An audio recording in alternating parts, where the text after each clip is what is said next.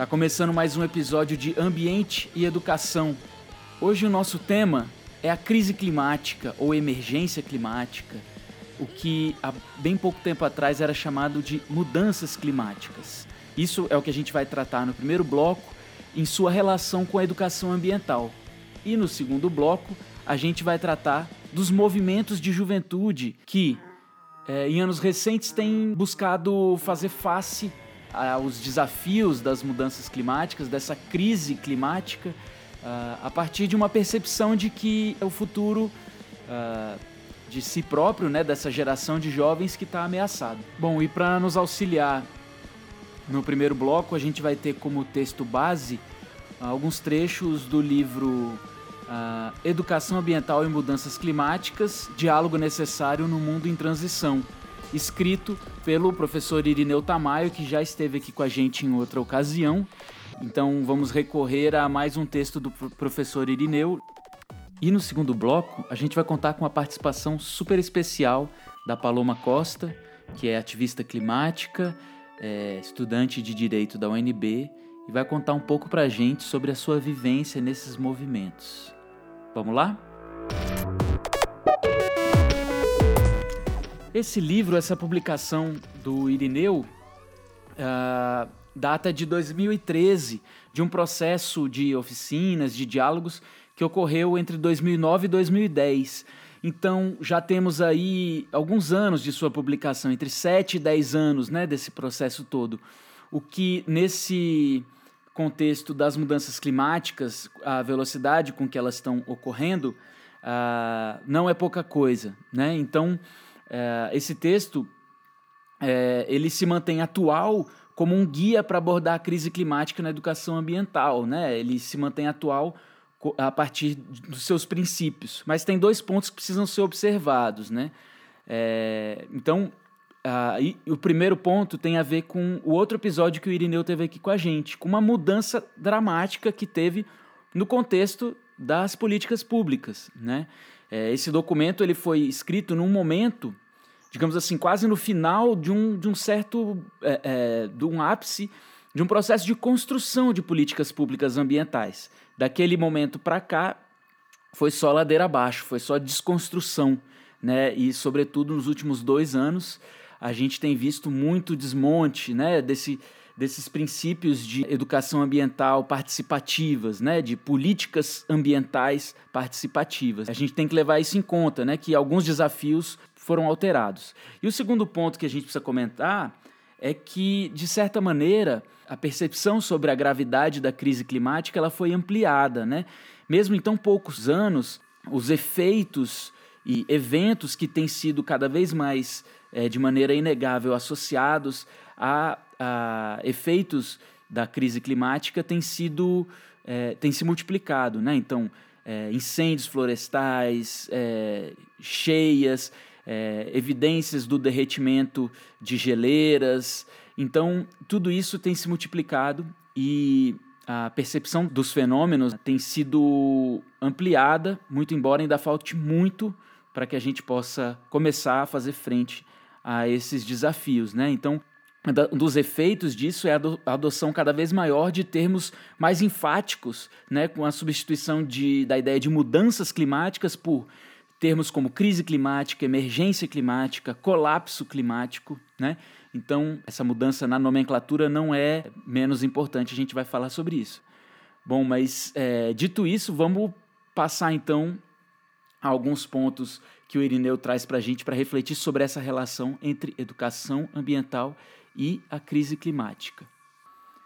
Bom, é interessante a gente ter em mente que esse material produzido no âmbito do Departamento de Educação Ambiental do Ministério do Meio Ambiente, que já não existe mais, foi extinto, ele tinha, ele estava muito influenciado pela publicação do quarto relatório do painel intergovernamental sobre mudanças climáticas, também conhecido como IPCC na sua sigla em inglês. Esse painel ele faz parte da Convenção Quadro para as Mudanças Climáticas da ONU, uma das convenções, um dos grandes tratados que foram ambientais que foram assinados na Rio 92. A gente já falou sobre isso em outros episódios. Então, lá desde 92, é, esse vão acontecendo anualmente reuniões e, e, entre uma reunião e outra, entre com algum intervalo de alguns anos, vão sendo publicados relatórios. Né? Então, em 2007 tinha sido publicado o quarto relatório desse painel que reúne especialistas das ciências do clima e que vão traçando aí alguns panoramas né, do que a ciência já tem de evidência e alguns prenúncios né, dos efeitos que podem vir. Então, em 2007 veio um, um relatório muito impactante é, em termos assim da certeza científica, né, com relação às mudanças climáticas, né? certeza científica que já existia desde os anos 90, mas ainda não havia um, uma resposta totalmente positiva é, por parte da sociedade civil, dos governos, né? Mas, e, e, sobretudo, havia um movimento muito forte de negacionismo. É, enfim, campanhas de marketing. A exemplo do que ocorreu com a indústria do cigarro, a indústria do petróleo, desde os anos 70, é, vem patrocinando uh, campanhas é, cooptando cientistas dissidentes né, para, de certa maneira, criar uma ideia de que há uma divergência. Até hoje se tenta, com insucesso já há alguns anos, né, criar a ideia de que há uma, há uma divergência, há uma controvérsia no meio científico, pegando ali 0,0001 dos cientistas que ainda se prestam a negar a realidade das, da crise climática, para criar esse é, esse, essa ideia de que há uma divisão. Então, se alguém quiser saber um pouco mais, é só pesquisar é, na internet sobre o, o dossiê da Exxon. Eu vou linkar aqui para vocês, né? Tem um, um relatório que, que foi publicado, a Exxon sabia.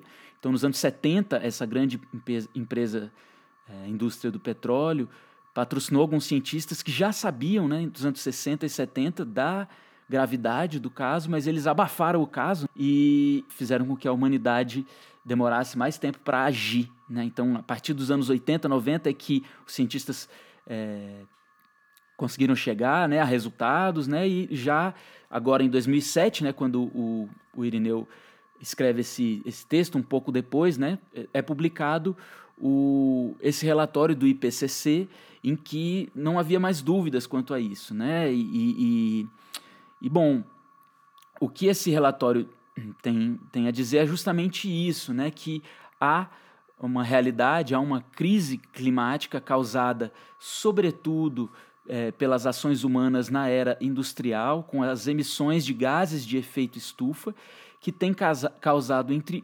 outras, é, entre outros efeitos, o aquecimento global. Né? Então a gente vai aos pouquinhos falar desses conceitos, falar desses termos, mas nesse momento é, o que cumpre a gente tratar é que nosso objetivo aqui, com base nesse texto, é entender o papel da educação ambiental nesse momento da crise climática, né?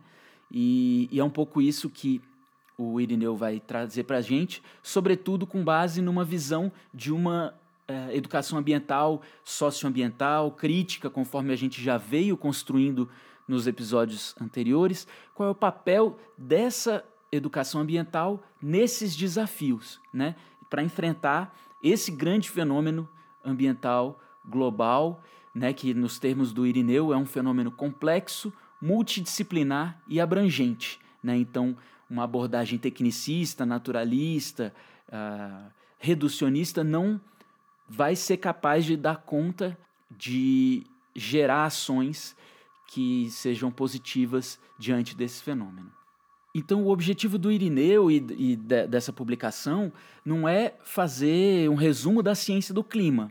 Né? Então, é, existem muitas informações, se vocês buscarem boas informações nos relatórios né, do Observatório do Clima no Brasil, uh, no, no nos próprios relatórios da ONU, do IPCC, você, vocês vão encontrar muitas fontes, tem muitas informações, ótimas reportagens escritas por é, profissionais da imprensa, uh, mas não é esse o objetivo. O objetivo aqui é pensar a relação, o papel da educação ambiental diante desses grandes desafios. Mas o que, que essa ciência do clima nos diz? Né? É, tem alguns números, algumas coisas que são importantes da gente entender. Que os gases de efeito estufa, o que, que eles causam? Eles é, ele, o, o, efeito estufa é um efeito natural, ele é importante para a manutenção né, da, da, das condições de vida que nós temos, mas quando os gases, é, notadamente o dióxido de carbono, começam a atingir uma, uma concentração muito grande na, na atmosfera, é, a gente começa a ter uma elevação das médias de temperatura uh, globais. Então, a base para comparação são as médias de temperatura antes da era industrial. Né? E quando o Irineu estava escrevendo esse, esse texto, para vocês terem uma ideia, ele diz lá para a gente, uh, em 2010, entre 2010 e 2013, já tinha ocorrido um, um aquecimento de 0,76 graus Celsius, ou seja, em 150, quase 200 anos, subiu 0,76 graus Celsius. De lá para cá, em cerca de em menos de 10 anos, já subiu mais é, é, quase 3, 0,3 graus Celsius. Então, se até aquele ponto tinha subido 0,76 graus Celsius, agora a temperatura já, as médias de temperatura já atingiram 1,1. E o que, que isso tem causado? Né? Isso tem causado um dos efeitos possíveis, uma reportagem que eu vou colar para vocês também, é, deixar na descrição do episódio, um relatório do Escritório da ONU sobre redução de riscos de desastres falou que os 20 primeiros anos do século XXI foram marcados por um aumento impressionante dos desastres climáticos. Né? Então, aí uma, uma, um aumento de cerca de 75% nesses desastres. Né? Então, são aí inundações, são tempestades, são temperaturas extremas, incêndios, e, é, furacões, incêndios florestais, secas, ondas de calor. Então tudo isso está tendo um crescimento exponencial justamente já é, como efeito das, da, dessa crise climática, né? E não dá mais para separar o que é ou não é efeito. Nós já entramos numa, num novo regime climático, numa nova numa nova era climática em que é, são efeitos em escala muito grande, né? A gente uma metáfora que o que um autor que a gente vai trazer aqui como suporte, o David Wallace Wells, ele escreveu é um jornalista, né, que se dedicou a esse tema e resumiu bastante num livro que foi traduzido no ano passado para o português chamado A Terra Inabitável.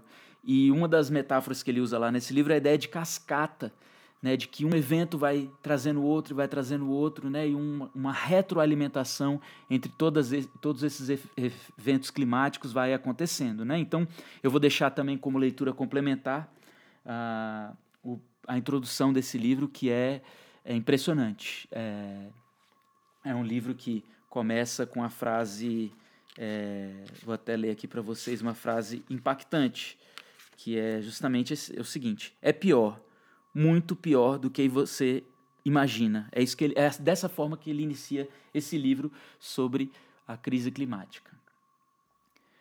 Então, pode parecer meio estranho, né? A gente falar, ah, a temperatura média subiu 0,76 graus Celsius, uh, mas é, será que isso uh, realmente 0,76, 1,1 é tão pouco, né? Um grau.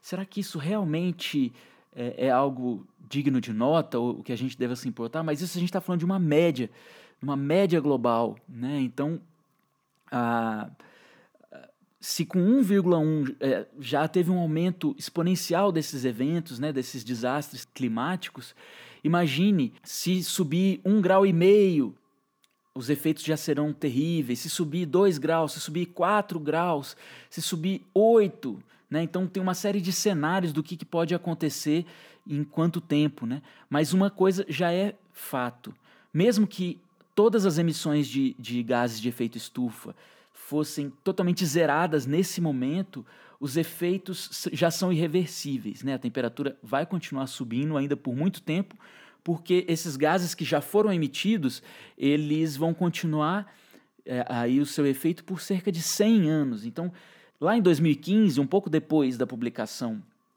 desse, desse livro pelo Irineu, teve um grande encontro, uma, a conferência das partes daquela convenção do clima que foi assinada no Rio lá em 92, e pela primeira vez se chegou a um grande acordo vinculante.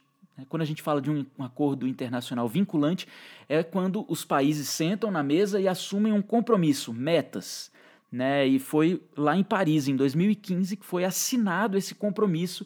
Né, os países assinaram um compromisso de reduzir é, paulatinamente até 2020, até 2030, até 2050 as suas emissões. O Brasil teve um papel muito importante nessa, nessa negociação, naquele momento, de propor um acordo, né, de propor essas metas, né, resultado da, desse protagonismo que o Brasil abandonou de lá para cá na agenda é, ambiental mundial, né, que é uma, uma questão geopolítica das mais importantes nesse século XXI, e voltou para o século XX, talvez para o século XIX, numa posição reativa e negacionista da realidade da crise ambiental, do desmatamento, dos incêndios florestais. O Brasil passou a negar, dizer que é conspiração, dizer que é um, um complô mundial. Né? Mas em 2015 os países sentaram lá em Paris e assumiram um compromisso. Já tinha tido um acordo eh, no final dos anos 90, 97, o Protocolo de Quioto. Era um acordo, mas que não tinha essas metas a serem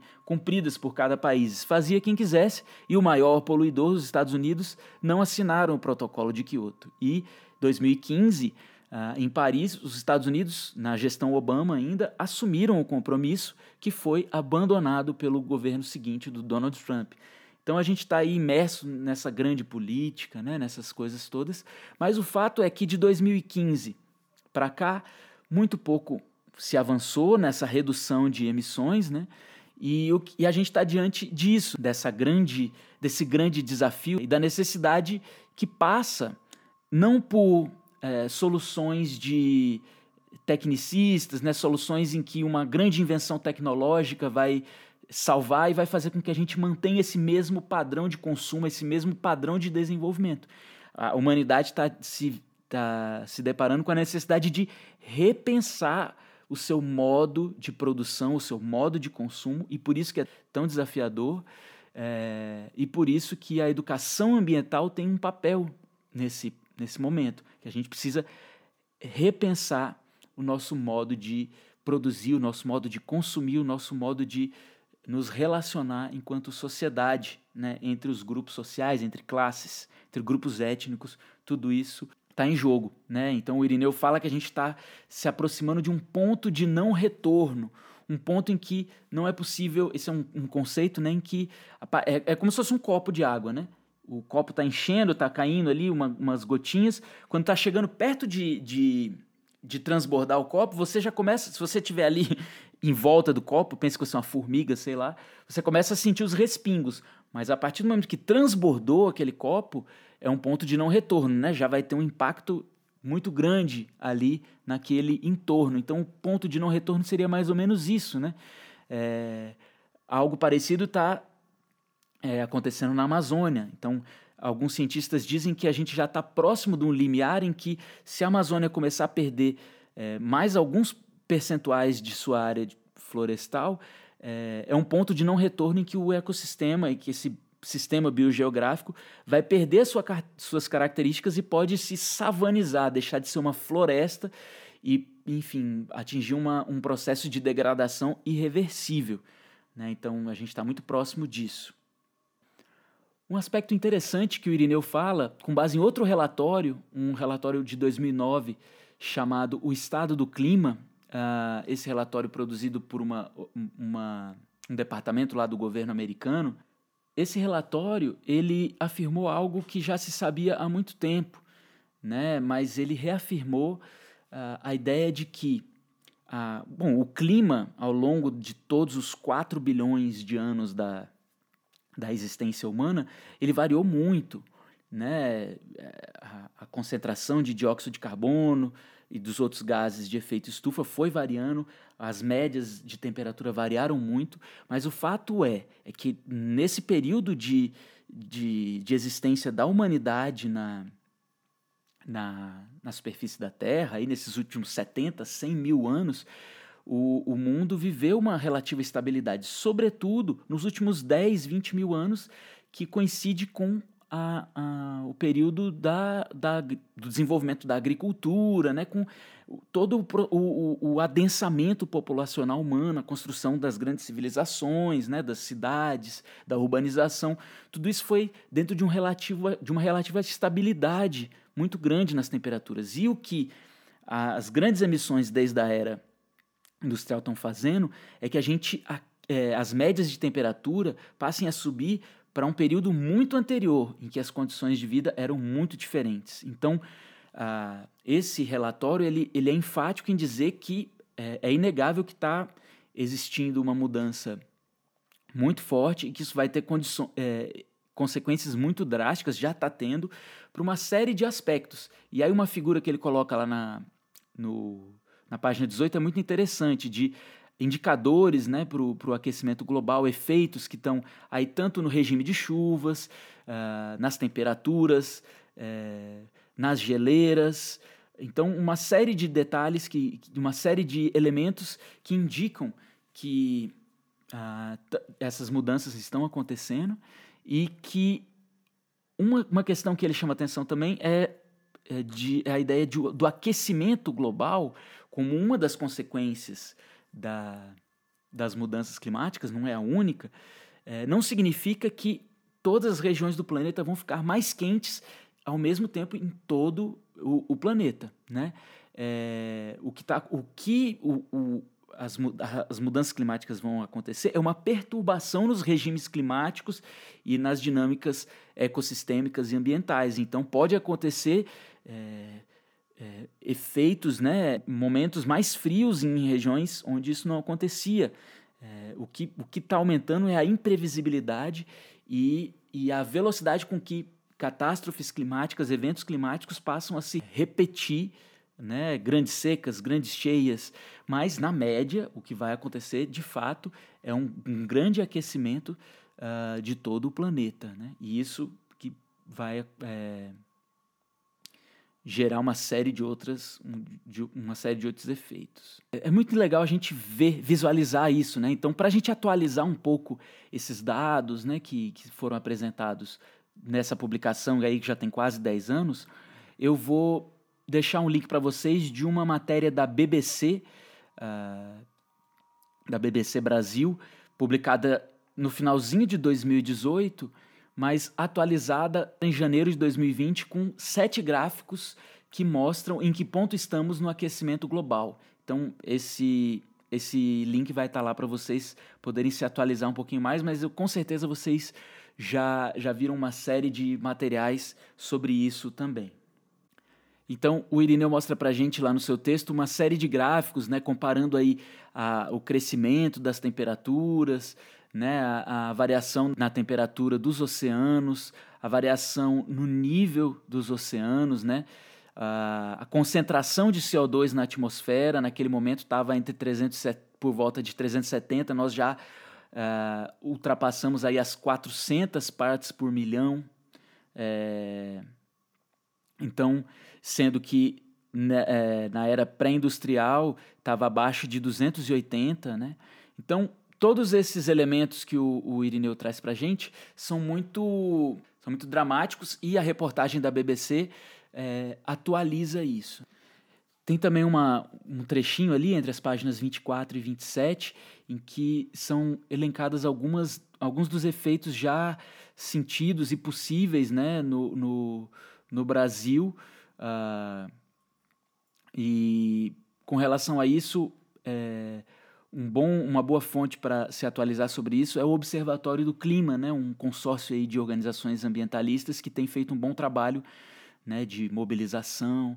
Mas o fato é que nós já estamos sentindo, eu mencionei a, a onda de calor que acomete a nossa região, mas é, uma série de outros eventos, os incêndios florestais que a gente tem visto nos vários biomas, têm sido agravados né, pela, pelas, pelos eventos de secas secas mais intensas que a gente tem vivido já, é, não só né, por conta da negligência da, da política atual, né, mas também há um agravamento pelas mudanças climáticas, é, maior evento de, de grandes cheias, de grandes chuvas, é, de secas também, tudo isso a gente já tem vivenciado no Brasil e um dos aspectos é que há uh, uma maior vulnerabilidade de alguns ecossistemas, no caso o semiárido nordestino, algumas regiões, no caso, né, não é, não é um ecossistema, e, sobretudo, também grupos sociais que habitam é, regiões mais vulneráveis, seja das cidades né, ou, do, ou do campo, estão mais suscetíveis a esses efeitos, e esse é um ponto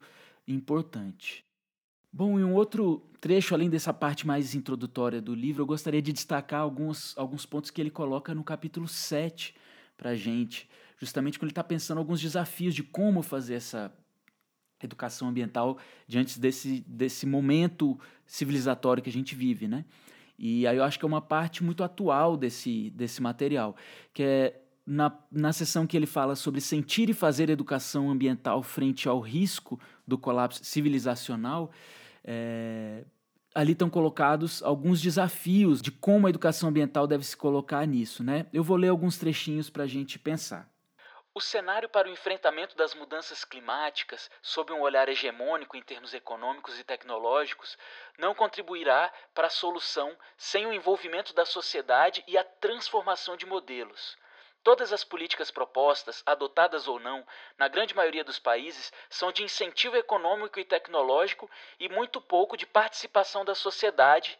E quando citam a participação das pessoas no processo de enfrentamento, pouco se referem à esfera da educação ambiental, sobressaindo apenas o conceito de campanha. Até mesmo na educação ambiental, quando se propõe desenvolver ações específicas com o tema, predomina uma leitura conteudista como repasse de significações do potencial técnico-científico, uh, com um rol de dicas e sugestões práticas de caráter comportamental, simplista, reducionista e descontextualizada, que muitos educadores consideram ingênua e ilusória, quando são desenvolvidas pedagogicamente de forma isolada.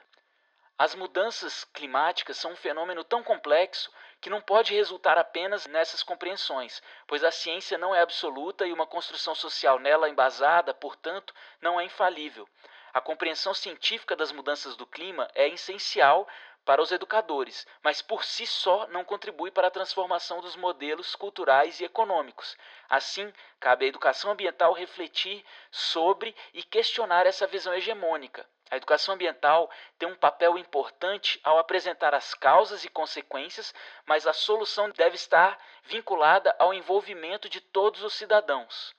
Bom, então, diante disso, a gente, quem acompanhou o último episódio, vai lembrar um pouco que o Irineu trouxe para a gente esses desafios, né, esses desafios de uma educação ambiental mobilizadora, problematizadora, né, e a gente pode trazer também aqui o Ailton Krenak, é, em que a ideia, a ideia de adiar o fim do mundo tem a ver com isso, tem a ver com criar modos de resistência, né? De se nós estamos no, em queda, que nós possamos construir paraquedas e que esses paraquedas sejam coloridos, no sentido aí de uma metáfora que nos faça pensar como que a gente pode resistir a uma crise que é inevitável, uma crise que já está acontecendo e que as ações humanas, sobretudo das sociedades capitalistas nos últimos nas últimas décadas, elas ainda vão continuar tendo efeitos nas próximas décadas. Então, como que como educadores a gente pode construir caminhos de mobilização, de organização para que os efeitos dessas crises um, e desses eventos de crise climática é, não, se, não recaiam de maneira desigual como eles já vêm recaindo. Bom, e com isso a gente vai chegando perto do fim do, do, desse nosso primeiro bloco, em que a gente resumiu um pouco aí os desafios da relação entre eh, educação ambiental e mudanças climáticas, né, esse papel mobilizador, esse papel crítico que a educação ambiental tem nesse momento da nossa sociedade, mas é, tem uma coisa que mudou de lá para cá também da publicação é, desse livro, e a gente comentou isso, isso, no início. Isso tem a ver justamente com o fato de que é, movimentos de juventude surgiram em, em, uma série de países e a gente vai explorar isso no próximo bloco. O que, que mudou?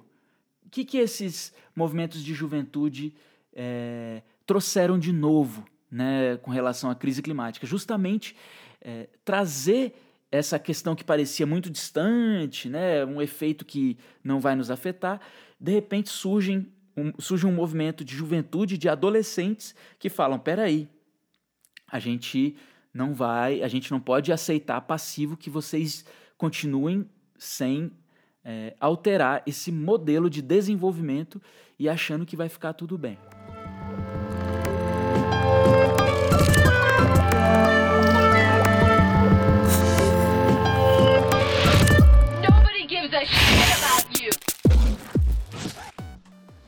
Yet you all come to us young people for hope. How dare you?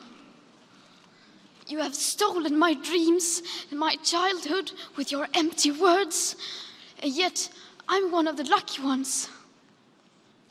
People are suffering, people are dying, entire ecosystems are collapsing. We are in the beginning of a mass extinction, and all you can talk about is money and fairy tales of eternal economic growth. How dare you!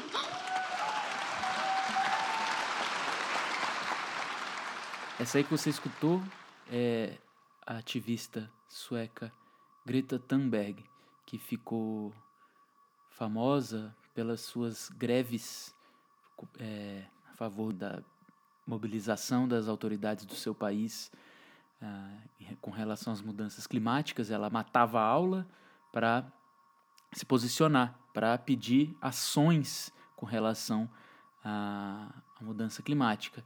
E isso daí foi uma, um, um discurso no plenário da ONU, uh, proferida em 2019, e um discurso que teve uma grande reverberação, sobretudo porque é, ela não está sozinha, tem uma série de outros adolescentes ao redor do mundo fazendo a mesma coisa. E eles estão se posicionando agora, cerca de 30 anos depois daquele período que a gente estudou já, que a gente já viu em outros episódios, de mobilização, de início ah, das políticas, né? E agora esses adolescentes que estão preocupados com o futuro, né? Eles são as futuras gerações que os, o conceito de desenvolvimento sustentável falava lá atrás, e agora o, o discurso da Greta é bem enfático nisso. Até quando vocês vão continuar insistindo na ideia de um crescimento econômico infinito? Como que vocês ousam ah, continuar nessas contos de fadas? Né? Então, é, é um, um, discurso que, que é bem enfático e bem radical. Uh, ela não se coloca dessa forma, mas é um, é um discurso praticamente ecossocialista nesse sentido, né? Porque está cri criticando diretamente é, o coração do, do, do, nosso modo de produção, né? Uma ideia de que a gente precisa mudar esse modo de produção, mudar as bases da forma como se, é, se coloca. Então, aqueles aquelas discussões que já tivemos sobre desenvolvimento sustentável, os limites do desenvolvimento sustentável, vêm sendo colocados em xeque novamente. Então, vamos dar uma, uma olhada com calma no, no trecho, uma parte desse trecho que a Greta é, falou agora há pouco para a gente. Vamos traduzir aqui. Esse discurso da Greta foi proferido em setembro de 2019, na cúpula climática uh, que aconteceu em Nova York. Uh, vamos ver então o que, que ela diz. Uma tradução do discurso dela. Abre aspas. Está tudo errado. Eu não deveria estar aqui. Eu deveria estar de volta à escola, lá do outro lado do Atlântico. No entanto, todos vocês vêm a mim em busca de esperança? Como vocês se atrevem? Vocês roubam meus sonhos e a minha infância com as suas palavras vazias. E, no entanto, eu sou ainda uma jovem sortuda. As pessoas estão sofrendo, pessoas estão morrendo, ecossistemas inteiros estão entrando em colapso. Estamos no início de uma extinção em massa. E tudo que vocês podem falar é sobre dinheiro e sobre o conto de fadas do eterno crescimento econômico. Como vocês se atrevem? Fecha aspas. E para ajudar a gente a entender um pouco melhor esses movimentos de juventude nesse contexto da luta climática, eu convidei para conversar com a gente a ativista climática, estudante de Direito e Ciências Sociais na UNB, Paloma Costa. A Paloma ela é assessora do Programa de Políticas e Direitos Socioambientais do Instituto Socioambiental, também conhecido como ISA. Ela gentilmente aceitou falar com a gente e contar um pouco da sua experiência de ativismo. Bom, Paloma, muito obrigado por aceitar falar com a nossa turma e eu peço para você começar se apresentando, falando um pouco da sua trajetória. Olá, pessoal, tudo bem? Eu me chamo Paloma Costa e é uma honra ter recebido esse convite aqui de vocês. Um prazer conhecê-los virtualmente. Bom, é... eu sou estudante de Direito e Ciências Sociais aí da UNB também. É, quando eu já estava estudando direito, eu comecei a estagiar no Instituto Socioambiental e logo depois passei a ser voluntária nessa organização que chama Engaja Mundo. Essas duas organizações elas foram muito representativas assim na minha história, porque foi onde eu realmente aprendi é, como a agenda climática ela se relaciona com todas as esferas assim do nosso cotidiano, da nossa vida e das nossas relações interpessoais, né? Tanto com o meio ambiente quanto com a nossa sociedade. É, no ISA, assim, foi muito forte entender é, o papel é, das áreas protegidas, dos territórios indígenas, dos povos indígenas, quilombolas, ribeirinhos e tradicionais, nessa manutenção do equilíbrio ecológico climático. E no Engaja Mundo, eu tive a oportunidade de conectar essa agenda socioambiental com o ativismo liderado e composto por jovens em tantas e diferentes partes do Brasil, assim, que foi de muito aprendizado. E aí, em 2018, eu me tornei coordenadora do grupo de trabalho de clima do Engaja Mundo. É, e lá no Engaja Mundo, a gente tenta todos os anos levar uma delegação de jovens para a COP. COP é a Conferência das Partes da Convenção do Clima. E aí, em 2018 mesmo, eu fui como coordenadora da delegação para minha primeira COP, que aconteceu em Katowice, na Polônia, foi a COP 24. E lá também nesse ano foi o primeiro ano que a gente levou uma jovem indígena na delegação do Engaja, que era nesse contexto a delegação de jovens do Estado brasileiro, né? Então a gente compunha junto à governança do Brasil é, é a delegação de jovens. Já em 2019, quando a gente participou da COP25, que aconteceu na Espanha, essa situação já era um pouco diferente, né? Tinha mudado é, a presidência aqui no Brasil e essas regras de participação elas também mudaram um pouco.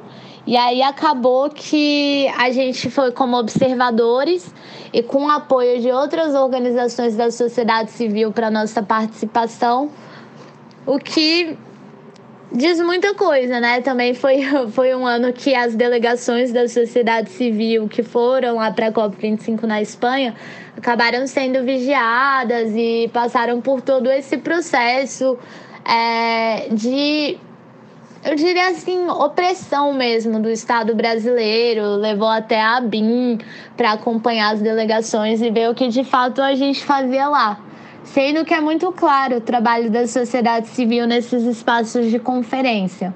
A gente no Engaja Mundo, por exemplo, na nossa delegação, a gente se divide em três grupos de trabalho. Um que é de comunicação, que é para ter essa conexão do que está acontecendo lá na COP com a nossa juventude aqui do Brasil. Então a gente usa as nossas redes sociais, é, a nossa página, o nosso blog para é, comunicar e, e, fazer uma cobertura realmente assim inclusiva e legal na nossa linguagem sobre o que está passando lá. O outro grupo é o grupo de ativismo, que é o que eu sempre mais gostei, que é o que a gente leva essa êxtase né, da agenda. A gente se organiza com as pautas que são principais aqui no Brasil e que estão tendo um peso, um efeito nas negociações internacionais e pensa uma ação, às vezes só nossa, às vezes com outros coletivos e redes, mas enfim, é alguma coisa para badalar as estruturas lá. E o outro grupo é o grupo mais sério, né, que é o de lobby, que a gente acompanha as discussões nas negociações com organizações parceiras, é, dentro do, dos espaços formais de participação da juventude dentro da COP e articula para que as nossas demandas como jovens sejam realmente levadas em consideração e quem sabe, incorporadas aí na decisão final e na atuação do Brasil nesse espaço. Legal, Paloma. Dá para perceber que você tem assumido aí um papel de destaque em movimentos nacionais e também internacionais, né, da juventude nesse contexto da crise climática. eu pediria para você falar um pouco mais sobre esses movimentos e o que, que você, o que mais você tem feito. Ai, muito obrigada pela, pela fala, mas eu acho que destaque mesmo é, é, esse trabalho conjunto que a gente, como jovens, jovens ativistas, jovens ativistas em rede, é, fomos capazes de fazer nos últimos anos, né? Em 2019, a gente conseguiu fazer o maior movimento socioambiental nas ruas que já teve na história da humanidade. Tinha milhares e milhares de pessoas ali em setembro nas ruas em diversas partes do mundo. E, sinceramente, assim, eu estava lá, lá em Nova York nessa, nessa greve e não cabe, assim. o quanto que dá força, assim, ver tanta gente gritando, unida, querendo a mesma coisa, assim, né? Entendendo que a crise climática que a gente enfrenta hoje é sim um dos maiores desafios da humanidade e é sim fruto de um sistema que as estruturas desse sistema já falharam faz tempo. A forma como são tomadas as decisões hoje em dia já não funcionam mais, não são integrativas, não incluem a diversidade de vozes, não possibilitam uma efetiva participação que requer acesso à informação que requer uma educação climática de qualidade nas bases estruturais educacionais e também nos diversos espaços, promovendo de fato um debate e uma conversa, uma troca, uma troca de experiências, uma troca de narrativas que possibilite que a gente faça parte desse cenário ainda maior é, de discussão e de tomada de decisão sobre pautas socioambientais, sobre a pauta climática, que influencia diretamente no nosso presente, no nosso desenvolvimento, no nosso futuro, na nossa vida. Mas é, pensando um pouco no, no nosso trabalho assim de campo, eu acho que depende em qual é a esfera, né? A nível local, a gente faz um trabalho muito mais voltado para formação e ativismo. É, a nível nacional, a gente trabalha bastante com mobilização da agenda nacional, de projetos de lei que estejam é, tramitando no Congresso Nacional, projetos de lei. É, enfim, processos que estejam sendo votados no, no STF, é, decretos, emendas, emendas normativas do Poder Executivo. É, a nível nacional, a gente trabalha muito mais com isso, né? Mobilização e articulação dentro de uma estratégia de advocacy estruturada. Né, para trabalhar a agenda climática dessa forma mais é, nacional. E a nível regional, eu acho que também é um pouco parecido com a estratégia a nível nacional. A gente tem um tempo já que a gente tenta estruturar uma rede de fato latino-americana de jovens, que é algo que está em falta aqui na nossa região. Muito porque, se a gente para para pensar na região latino-americana, a gente tem tantos desafios né, dentro do, dos nossos próprios países, que às vezes articular demandas conjuntas fica até um excedente é, de, de estafa mesmo, assim, eu diria. É, de ser tantas agendas, tantas ameaças, tantos desafios.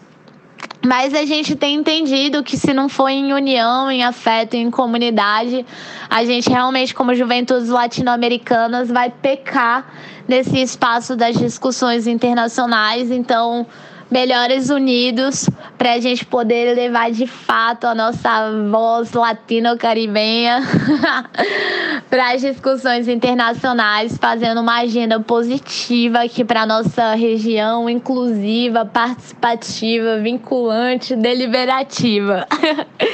E a nível internacional, né, a gente também trabalha bastante em redes, em redes formais, redes informais É, por exemplo, eu sou parte do Youth Advisory Group, que dá essa assessoria para o secretário-geral da ONU.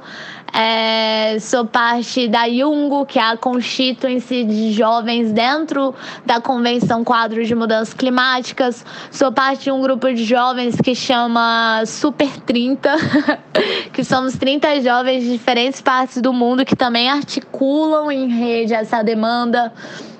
Sou parte da rede de adaptação é, dos jovens, chama Youth Adaptation Network. É, sou parte da Artivist Network, que é uma rede de ativistas que elabora tipo, ações conjuntas. Enfim, assim, no contexto internacional, eu acho que. E na verdade, para a gente tratar da agenda climática em geral, eu acho que a solução é em redes e é esse trabalho que a gente faz, assim, se coordenar para ter o melhor impacto possível, conjunto. Poxa, muito interessante, hein, Paloma? Eu fiquei lembrando aqui que no seu discurso na cúpula do clima da ONU de 2019, quando você esteve inclusive ao lado da Greta, é, você se apresentou, entre outras coisas, como uma socioambientalista e uma educadora do clima. É, eu te pediria então para dizer um pouco para a gente como que você pensa essa educação do clima e como que você vê o papel das estudantes universitárias nesse processo. Bom, a educação é um pilar importantíssimo da participação efetiva nos espaços de tomada de decisão, né? É junto com o acesso à informação que a educação possibilita que a gente possa participar de, de forma efetiva, porque ela dá ferramentas para que a gente tenha capacidade de entender, interpretar e dialogar com as, com as informações disponíveis para poder realmente participar de forma efetiva, né? E, e essa educação, ela tem que ser integrativa, ela tem que ser é, uma troca, ela tem que ser inclusiva, é, entendendo outras formas de pensar e enxergar e se relacionar com o mundo como formas válidas e muito potentes mesmo de, de, de ferramenta, assim, de conhecimento, de informação para a luta diária da, que a agenda climática requer, né?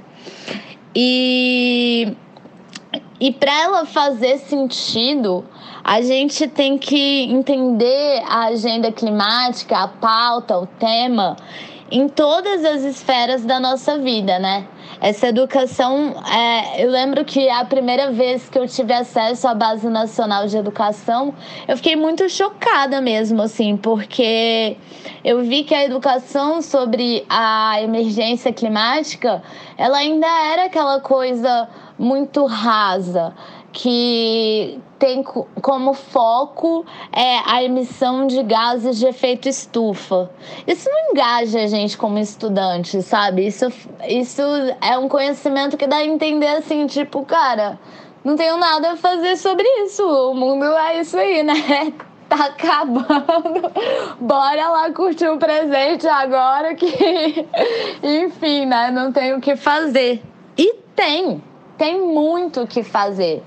E, e eu acho que um dos passos principais, assim, é a gente incorporar isso no nosso sistema formal de educação. É, numa educação que vai desde as bases, desde a escola, chegando ao espaço universitário.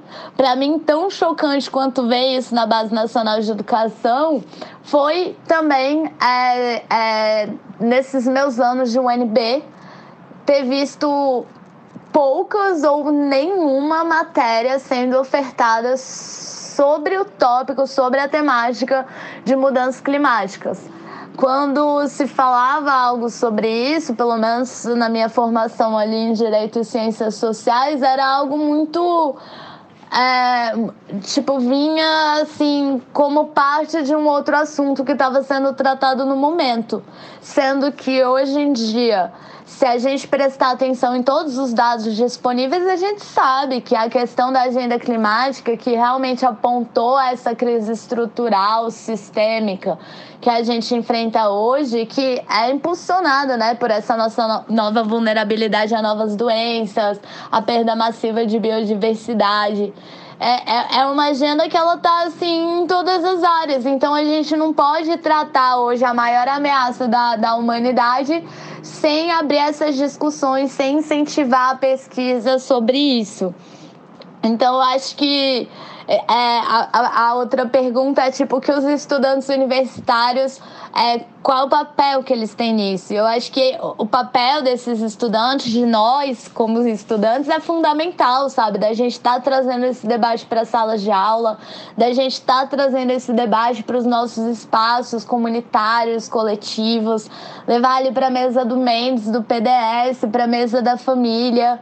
A gente tem que estar tá discutindo isso. E a gente tem que estar, tá, sim, viabilizando. É a criação de recursos, o incentivo à pesquisa sobre isso. Porque se a gente não estiver incorporando isso no nosso dia a dia, no nosso fazer social, na nossa vida cotidiana, seguramente a gente não vai ter muita chance a sobreviver a esse mal que nos afeta a todos. É que nem já disse David Attenborough, né? Tipo, eu falei lá, né? Tipo, cara, a gente está tentando se salvar, a gente está a gente está correndo contra a nossa própria extinção. Então, tratar disso é mais que necessário, assim. Paloma, muito obrigado pela sua participação aqui no podcast da nossa turma. Tenho certeza que aprendemos muito. E a gente vai chegando então ao final do nosso episódio e segue em conversa nos nossos canais, nos nossos debates.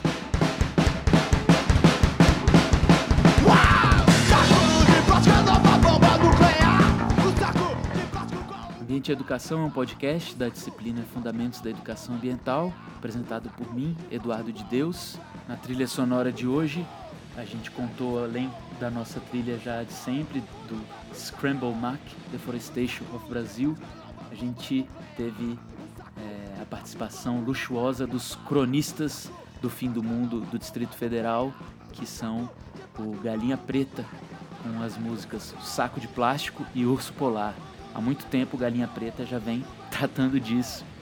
É... E eu agradeço a banda que liberou para a gente utilizar esses áudios. Muito obrigado. Valeu e até a próxima.